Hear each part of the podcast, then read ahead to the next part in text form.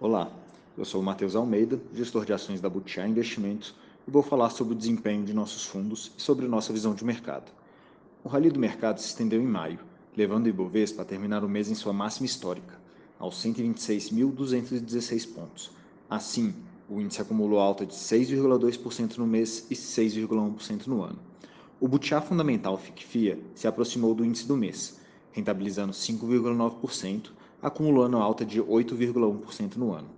O Butiá Fundamental Long Biased FICFIN rendeu abaixo do índice no mês, com uma alta de 4%, mas ainda supera o indicador no ano, acumulando alta de 6,4%, apesar de correr um risco significativamente menor. Como principais contribuições de retorno no último mês, listamos a Simpar, que continua como uma de nossas principais teses.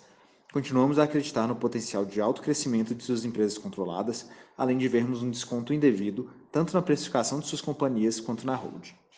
Também tivemos a contribuição significativa de Vale, que continua como nossa maior posição, por ainda vermos com precificação atraente, mesmo que o minério caia muito.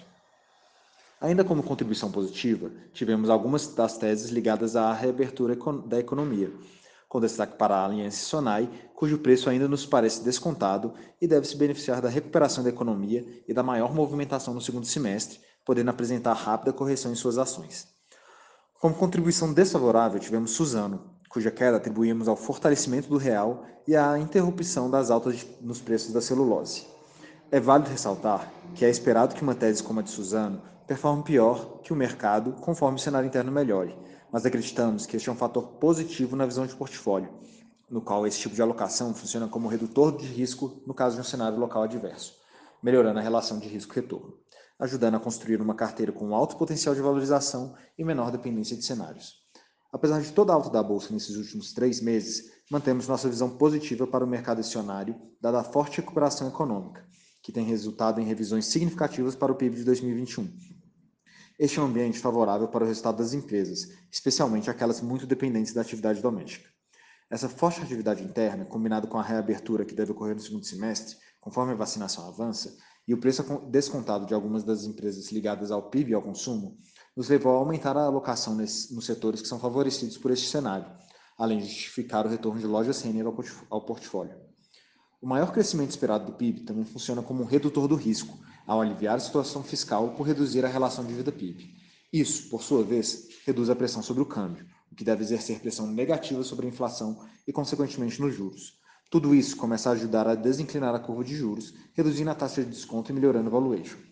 Nosso cenário base é de que a economia continuará a avançar nessa direção. Ainda como riscos, temos o cenário político brasileiro e a inflação americana. A esfera política tem estado um pouco mais tranquila e as eleições ainda devem demorar muito para influenciar o mercado.